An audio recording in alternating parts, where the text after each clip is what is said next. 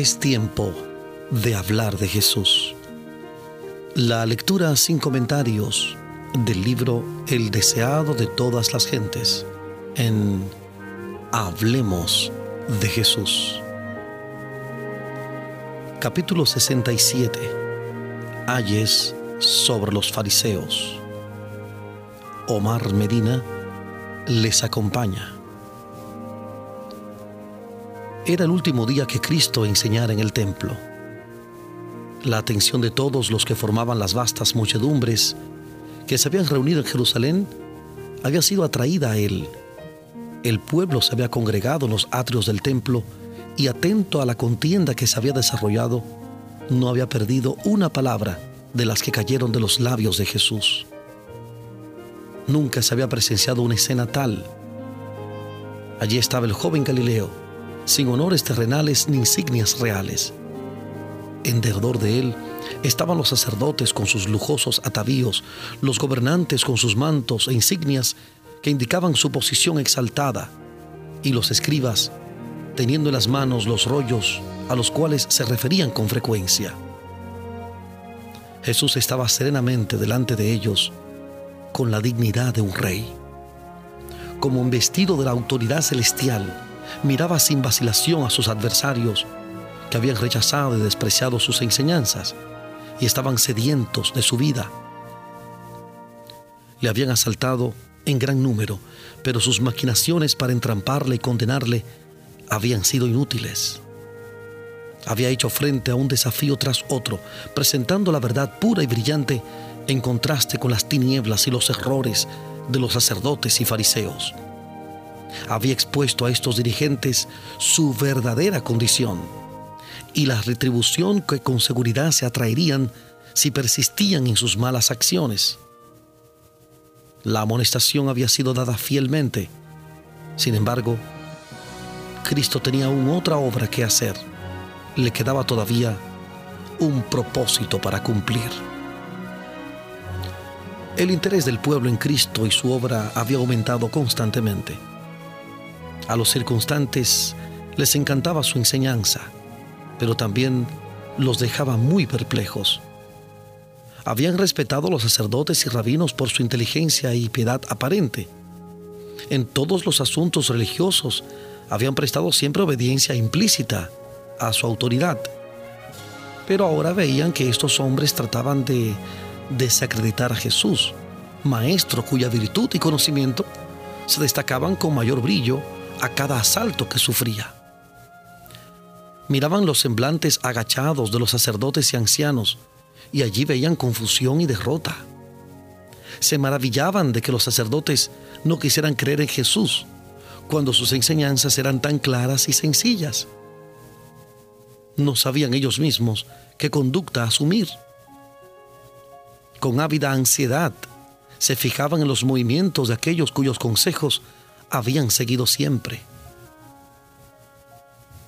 En las parábolas que Cristo había pronunciado, era su propósito amonestar a los sacerdotes e instruir a la gente que estaba dispuesta a ser enseñada.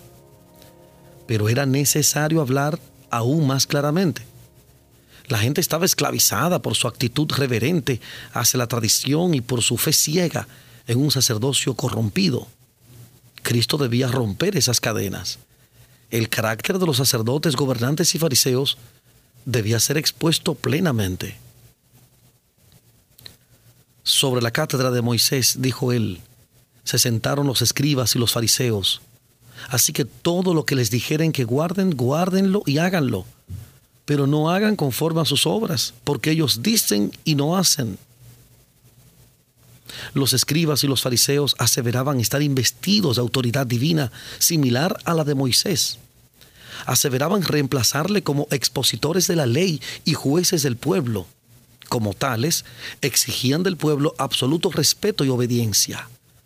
Jesús invitó a sus oyentes a hacer lo que los rabinos les enseñaban según la ley, pero no a seguir su ejemplo. Ellos mismos no practicaban sus propias enseñanzas. Y además, enseñaban muchas cosas contrarias a las escrituras. Jesús dijo, porque atan cargas pesadas y difíciles de llevar y las ponen sobre los hombros de los hombres, mas ni aun con su dedo las quieren mover.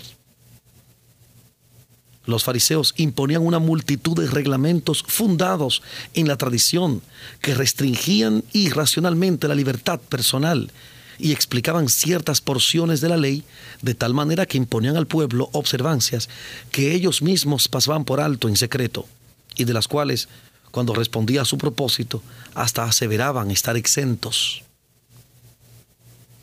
Su objeto constante consistía en hacer ostentación de su piedad.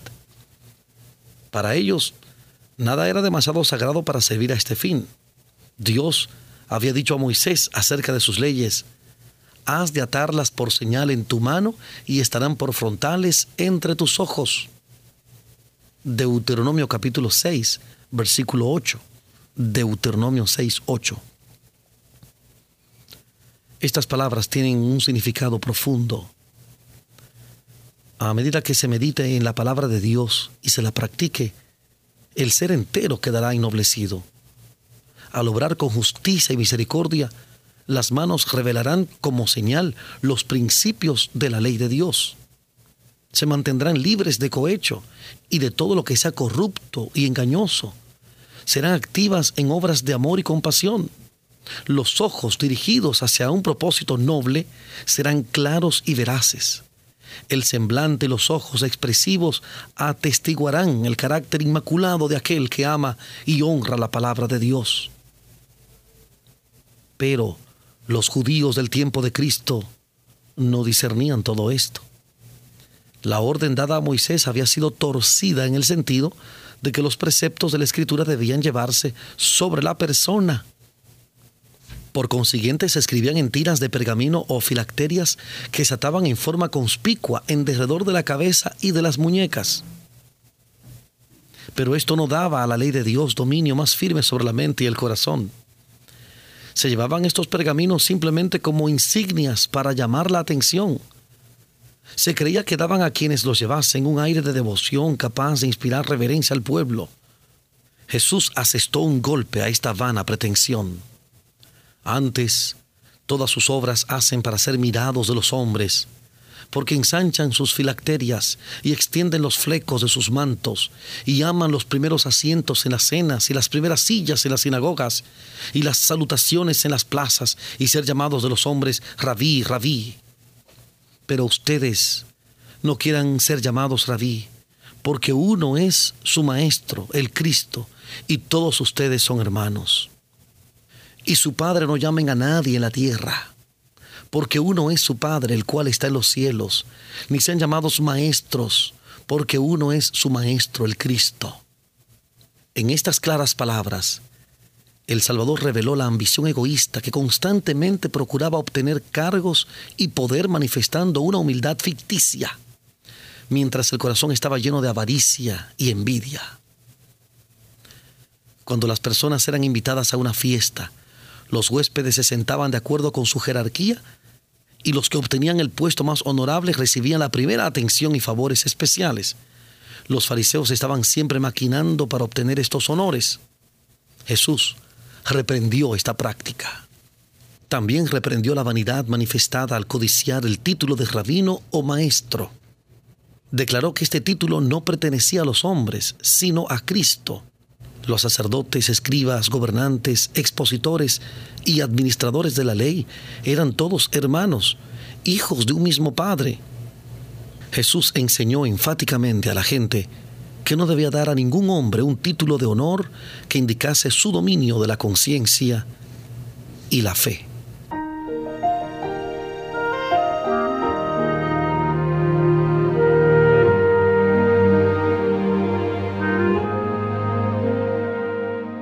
Estamos presentando la lectura sin comentarios del capítulo 67 del libro El deseado de todas las gentes. Capítulo 67. Ayes sobre los fariseos.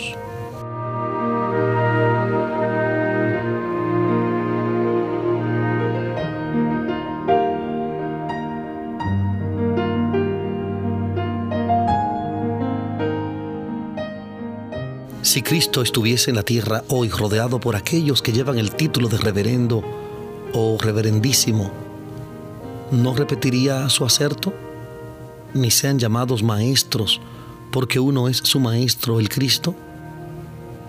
La escritura declara acerca de Dios, santo y terrible, reverendo en inglés, es su nombre. Libro de Salmos, capítulo 111, versículo 9. Salmo 111, 9. ¿A qué ser humano cuadra un título tal? Cuán poco revela el hombre de la sabiduría y justicia que indica. ¿Cuántos de los que asumen este título representan falsamente el nombre y el carácter de Dios? Hay cuántas veces la ambición y el despotismo mundanales y los pecados más viles han estado ocultos bajo las bordadas vestiduras de un cargo alto y santo. El Salvador continuó el que es el mayor de ustedes sea su siervo, porque el que se ensalzare será humillado, y el que se humillare será ensalzado. Repetidas veces Cristo había enseñado que la verdadera grandeza se mide por el valor moral. En la estima del cielo, la grandeza del carácter consiste en vivir para el bienestar de nuestros semejantes, en hacer obras de amor y misericordia. Cristo, el Rey de Gloria, fue siervo del hombre caído. Ay de ustedes, escribas y fariseos hipócritas, dijo Jesús, porque cierran el reino de los cielos delante de los hombres, que ni ustedes entran, ni a los que están entrando dejan entrar, pervirtiendo las escrituras. Los sacerdotes y doctores de la ley cegaban la mente de aquellos que de otra manera habrían recibido un conocimiento del reino de Cristo y la vida interior y divina que es esencial para la verdadera santidad. Hay de ustedes, escribas y fariseos hipócritas, porque comen las casas de las viudas y por pretexto hacen larga oración. Por esto llevarán más grave juicio. Los fariseos ejercían gran influencia sobre la gente y la aprovechaban para servir sus propios intereses. Conquistaban la confianza de viudas piadosas y les indicaban que era su deber dedicar su propiedad a fines religiosos. Habiendo conseguido el dominio de su dinero, los astutos maquinadores lo empleaban para su propio beneficio, para cubrir su falta de honradez. Ofrecían largas oraciones en público y hacían gran ostentación de piedad. Cristo declaró que esta hipocresía les atraería mayor condenación. La misma reprensión cae sobre muchos que en nuestro tiempo hacen alta profesión de piedad, su vida está manchada de egoísmo y avaricia, pero arrojan sobre ella un manto de aparente pureza. Y así por un tiempo engañan a sus semejantes, pero no pueden engañar a Dios. Él lee todo propósito del corazón y juzgará a cada uno según sus obras. Cristo no escatimó la condenación de los abusos, pero se esmeró en no reducir las obligaciones reprendió el egoísmo que extorsionaba y aplicaba mal los donativos de la viuda. Al mismo tiempo alabó a la viuda que había traído su ofrenda a la tesorería de Dios. El abuso que hacía el hombre del donativo no podía desviar la bendición que Dios concedía a la dadora. Jesús estaba en el atrio donde se hallaban los cofres del tesoro y miraba a los que venían para depositar sus donativos. Muchos de los ricos traían sumas elevadas que presentaban con gran ostentación. Jesús los miraba tristemente, pero sin hacer comentario acerca de sus ingentes ofrendas. Luego su rostro se iluminó al ver una pobre viuda acercarse con vacilación, como temerosa de ser observada. Mientras los ricos y altaneros pasaban para depositar sus ofrendas, ella vacilaba como si no se atreviese a ir más adelante y sin embargo anhelaba hacer algo, por poco que fuese, en favor de la causa que amaba. Miraba el donativo que tenía en la mano, era muy pequeño en comparación con los que traían aquellos que la rodeaban, pero era todo lo que tenía. Aprovechando su oportunidad, echó apresuradamente sus dos blancas y se dio vuelta para irse, pero al hacerlo, notó que la mirada de Jesús se fijaba con fervor en ella. El Salvador llamó así a sus discípulos y les pidió que notaran la pobreza de la viuda. Entonces sus palabras de elogio cayeron en los oídos de ella. De verdad les digo que esta pobre viuda echó más que todos. Lágrimas de gozo llenaron sus ojos al sentir que su acto era comprendido y apreciado. Muchos le habían aconsejado que guardase su pitanza para su propio uso. Puesto en las manos de los bien alimentados sacerdotes, se perdería de vista entre los muchos y costosos donativos traídos a la tesorería. Pero Jesús comprendía el motivo de ella. Ella creía que el servicio del templo era ordenado por Dios y anhelaba hacer cuanto pudiese para sostenerlo. Hizo lo que pudo y su acto había de ser un monumento a su memoria para todos los tiempos y su gozo en la eternidad. Su corazón acompañó a su donativo, cuyo valor se había de estimar, no por el de la moneda, sino por el amor hacia Dios y el interés en su obra que había impulsado la acción. Jesús dijo acerca de la pobre viuda, echó más que todos. Los ricos habían dado de su abundancia, muchos de ellos, para ser vistos y honrados de los hombres. Sus grandes donativos no los habían privado de ninguna comodidad, ni siquiera de algún lujo. No habían requerido sacrificio alguno y no podían compararse en valor con las blancas de la viuda.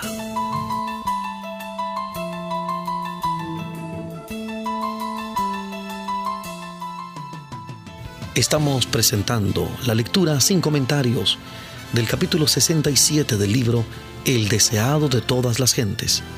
Capítulo 67. Ayes sobre los fariseos.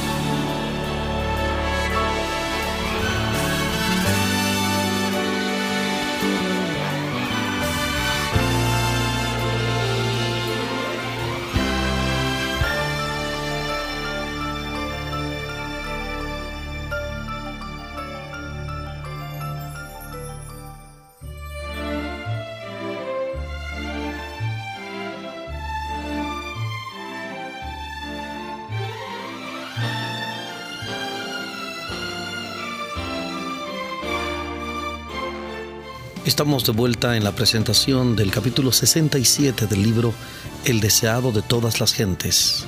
Capítulo 67, Ayes sobre los fariseos en Hablemos de Jesús.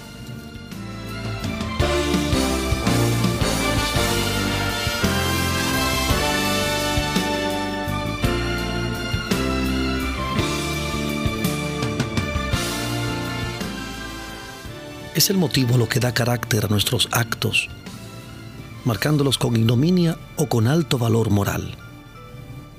no son las cosas grandes que todo ojo ve y que toda lengua alaba, lo que Dios tiene por más precioso. Los pequeños deberes cumplidos alegremente, los pequeños donativos dados sin ostentación y que a los ojos humanos pueden parecer sin valor, se destacan con frecuencia más altamente a su vista. Un corazón lleno de fe y de amor es más apreciable para Dios que el don más costoso. La pobre viuda dio lo que necesitaba para vivir al dar lo poco que dio. Se privó de alimento para entregar esas dos blancas a la causa que amaba. Y lo hizo con fe, creyendo que su Padre Celestial no pasaría por alto su gran necesidad.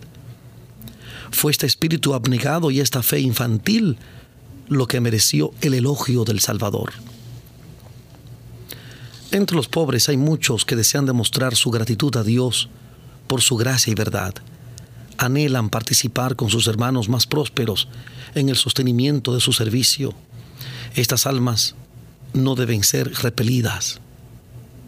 Permítaseles poner sus blancas en el banco del cielo.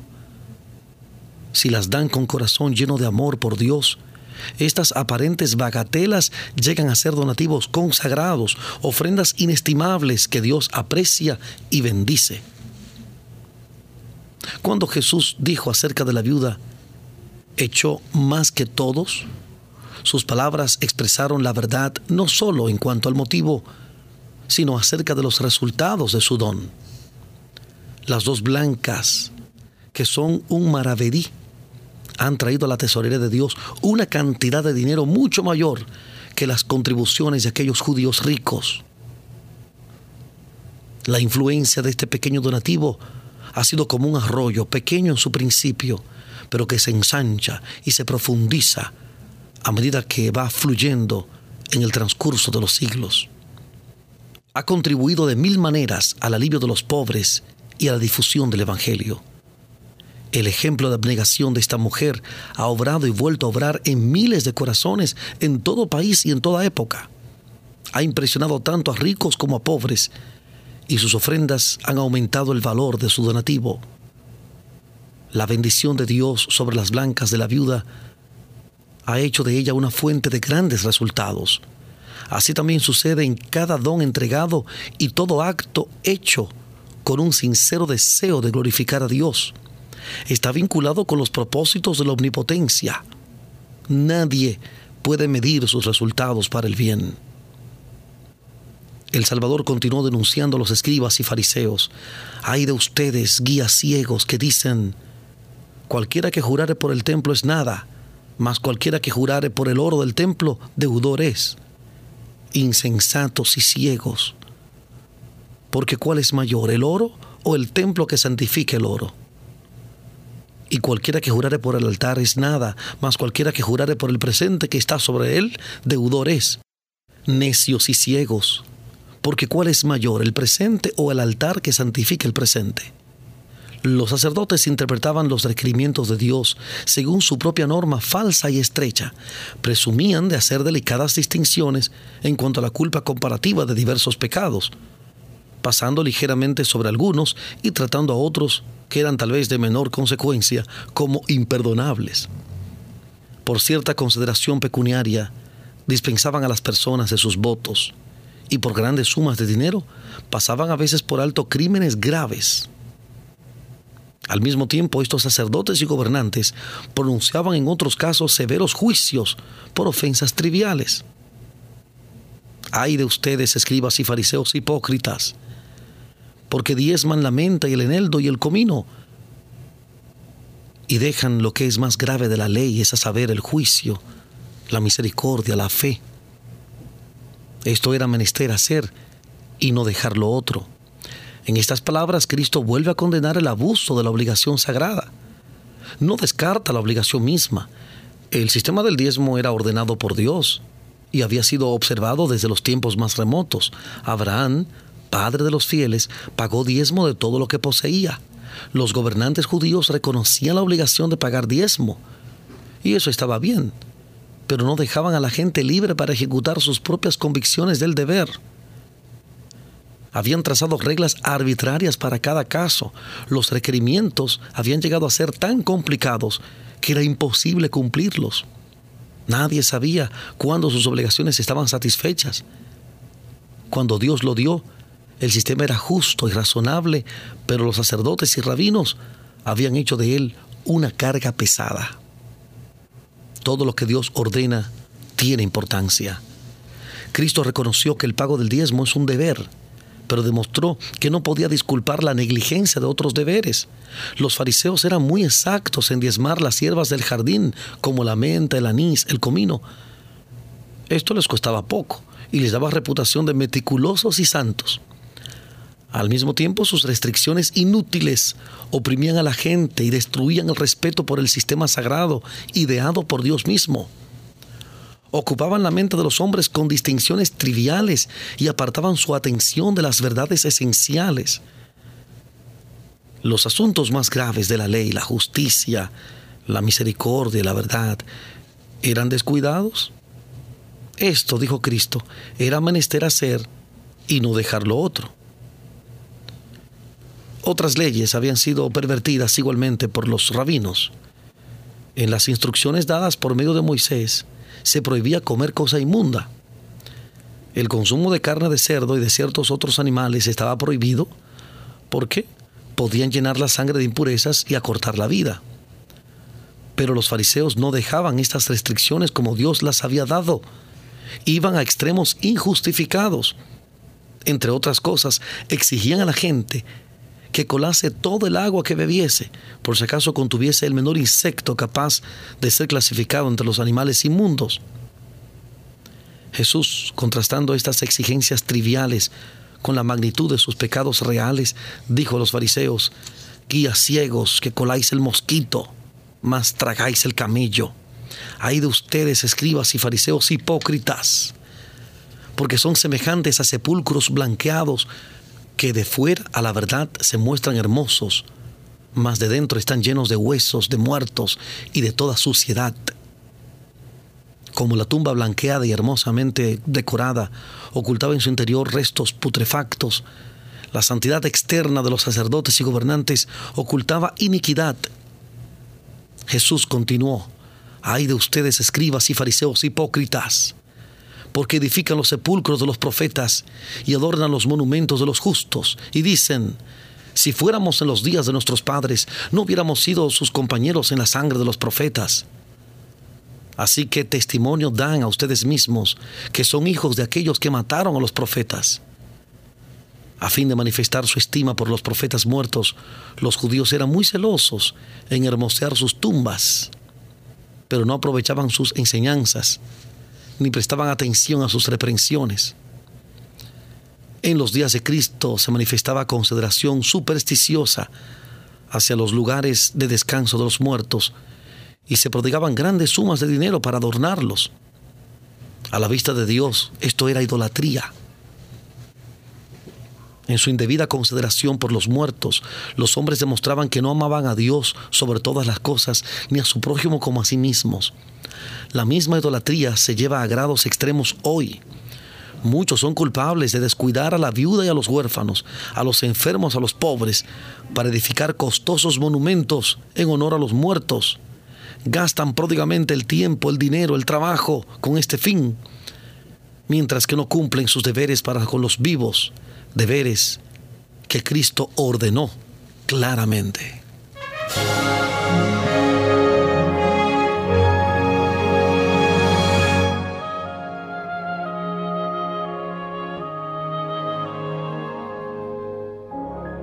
Los fariseos construían las tumbas de los profetas, adornaban sus sepulcros y se decían unos a otros, si hubiésemos vivido en los días de nuestros padres, no habríamos participado con ellos en el derramamiento de la sangre de los siervos de Dios. Al mismo tiempo se proponían quitar la vida de su hijo. Esto debiera ser una lección para nosotros. Debiera abrir nuestros ojos acerca del poder que tiene Satanás para engañar el intelecto que se aparta de la luz de la verdad muchos siguen en las huellas de los fariseos, reverencian a aquellos que murieron por su fe, se admiran de la ceguera de los judíos al rechazar a Cristo, declaran, Si hubiésemos vivido en su tiempo, habríamos recibido gozosamente sus enseñanzas. Nunca habríamos participado en la culpa de aquellos que rechazaron al Salvador. Pero cuando la obediencia a Dios requiere abnegación y humillación, estas mismas personas ahogan sus convicciones y se niegan a obedecer. Así manifiestan el mismo espíritu que los fariseos a quienes Cristo condenó. Poco comprendían los judíos la terrible responsabilidad que entrañaba el rechazar a Cristo. Desde el tiempo en que fue derramada la primera sangre inocente, cuando el justo Abel cayó a manos de Caín, se ha repetido la misma historia con culpabilidad cada vez mayor. En cada época los profetas levantaron su voz contra los pecados de reyes, gobernantes y pueblo, pronunciando las palabras que Dios les daba y obedeciendo su voluntad a riesgo de su vida. De generación en generación se fue acumulando un terrible castigo para los que rechazaban la luz y la verdad. Los enemigos de Cristo estaban ahora atrayendo ese castigo sobre sus cabezas. El pecado de los sacerdotes y gobernantes era mayor que el de cualquier generación precedente. Al rechazar al Salvador se estaban haciendo responsables de la sangre de todos los justos muertos desde Abel hasta Cristo. Estaban por hacer rebosar la copa de su iniquidad y pronto sería derramada sobre sus cabezas en justicia retributiva. Jesús se lo advirtió. Para que venga sobre ustedes toda la sangre justa que se ha derramado sobre la tierra, desde la sangre de Abel el justo hasta la sangre de Zacarías, hijo de Baraquías, al cual mataron entre el templo y el altar. De cierto les digo que todo esto vendrá sobre esta generación. Los escribas y fariseos que escuchaban a Jesús sabían que sus palabras eran la verdad, sabían cómo había sido muerto el profeta Zacarías, Mientras las palabras de amonestación de Dios estaban sobre sus labios, una furia satánica se apoderó del rey apóstata y a su orden se dio muerte al profeta. Su sangre manchó las mismas piedras del atrio del templo y no pudo ser borrada. Permaneció como testimonio contra el Israel apóstata. Mientras subsistiese el templo, allí estaría la mancha de aquella sangre justa, clamando por venganza a Dios. Cuando Jesús se refirió a estos terribles pecados, una conmoción de horror sacudió a la multitud. Mirando hacia adelante, Jesús declaró que la impenitencia de los judíos y su intolerancia para con los siervos de Dios sería en lo futuro la misma que en lo pasado. Por tanto, he aquí yo envío a ustedes profetas y sabios y escribas, y de ellos a unos mataron y crucificaron, y a otros de ellos azotaron en sus sinagogas y persiguieron de ciudad en ciudad profetas y sabios llenos de fe y del Espíritu Santo, Esteban, Santiago y muchos otros, iban a ser condenados y muertos. Con la mano alzada hacia el cielo, y mientras una luz divina rodeaba su persona, Cristo habló como juez a los que estaban delante de él. Su voz, que se había oído frecuentemente en amables tonos de súplica, se oía ahora en reprensión y condenación. Los oyentes se estremecieron, Nunca había de borrarse la impresión hecha por sus palabras y su mirada. La indignación de Cristo iba dirigida contra la hipocresía, los groseros pecados por los cuales los hombres destruían su alma, engañaban a la gente y deshonraban a Dios. En el raciocinio espacioso y seductor de los sacerdotes y gobernantes, él discernió la obra de los agentes satánicos. Aguda y escudriñadora, había sido su denuncia del pecado, pero no habló palabras de represalias.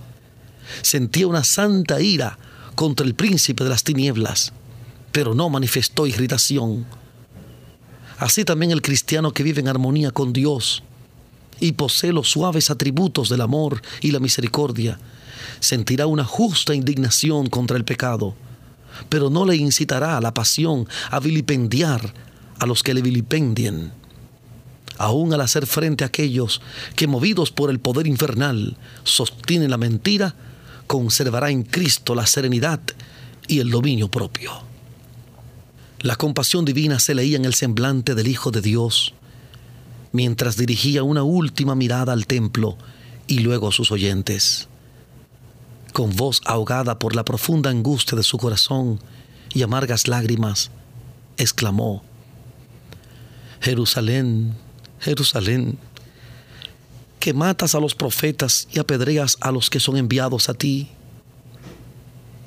¿Cuántas veces quise juntar tus hijos como la gallina junta sus pollos debajo de las alas y no quisiste? Esta es la lucha de la separación. En el lamento de Cristo se exhala el anhelo del corazón de Dios. Es la misteriosa despedida del amor longánime de la divinidad. Los fariseos y saduceos quedaron todos callados. Jesús reunió a sus discípulos y se dispuso a abandonar el templo. No como quien estuviese derrotado y obligado a huir de la presencia de sus enemigos, sino como quien ha terminado su obra se retiró vencedor de la contienda.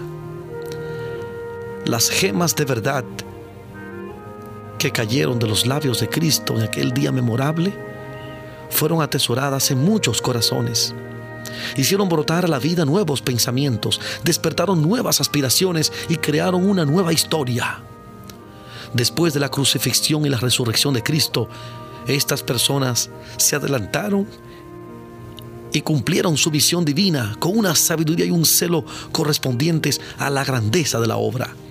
Dieron un mensaje que impresionaba al corazón de los hombres, debilitando las antiguas supersticiones que habían empequeñecido durante tanto tiempo la vida de millares.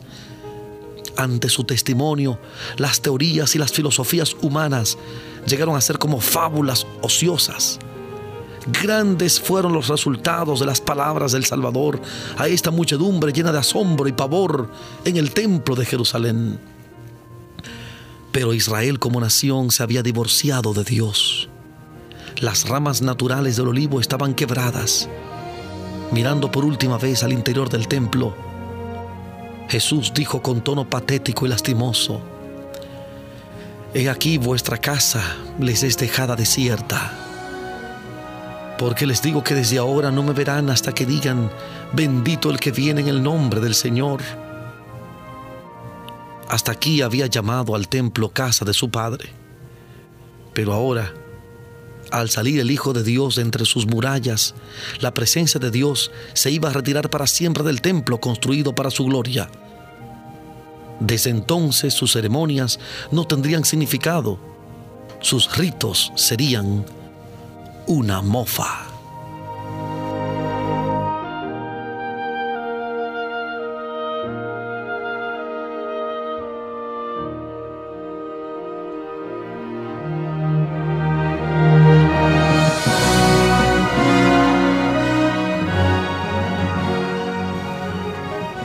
Presentado la lectura sin comentarios del capítulo 67 del libro El deseado de todas las gentes capítulo 67, ayes sobre los fariseos. Este capítulo está basado en el Evangelio según San Mateo capítulo 23, Mateo 23, Marcos capítulo 12, Lucas capítulos 20 y 21. Mateo 23, Marcos 12, Lucas 20 y 21 hablemos de Jesús. Omar Medina les agradece la fina gentileza de la atención dispensada. Que Dios les bendiga.